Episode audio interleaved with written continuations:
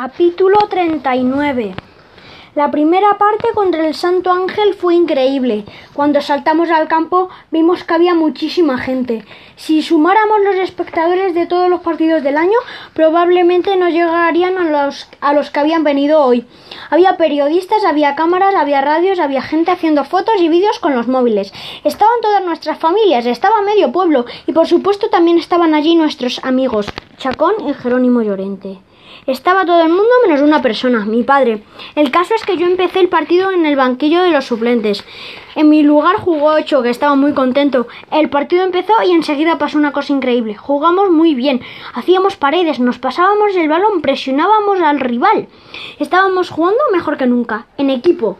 Los del Santo Ángel se miraban entre ellos como diciendo, ¿qué está pasando aquí?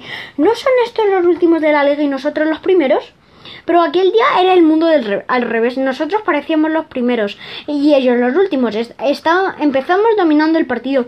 Si hubiera un marcador con eso, como esos de la televisión, seguro que nosotros teníamos un porcentaje de posesión del 60% o más. Y aunque ellos tuvieron alguna ocasión, los que más tirábamos a puerta éramos nosotros. Tony había tirado dos veces muy cerca del poste. Elena había hecho que el portero se tuviera que lucir y Marilyn había estado, de mar había estado a punto de marcar de cabeza. Hasta ocho había rematado una vez desde fuera del área. Me, había, me habría encantado jugar.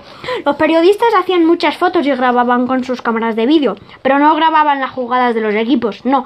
Estaban todo el tiempo haciendo fotos y grabando al árbitro. Estaban mucho más pendientes de él que, de, que, el que del partido en sí. Supongo que esperaban que en cualquier momento se quedara dormido y así tener una buena noticia que contar. En las gradas la gente aplaudía y gritaba sin parar. Todo iba muy bien, salvo por una causa cosa, no habíamos metido, no habíamos conseguido meter gol. Y en, y en el fútbol ya se sabe que de nada sirve jugar muy bien si no metes gol.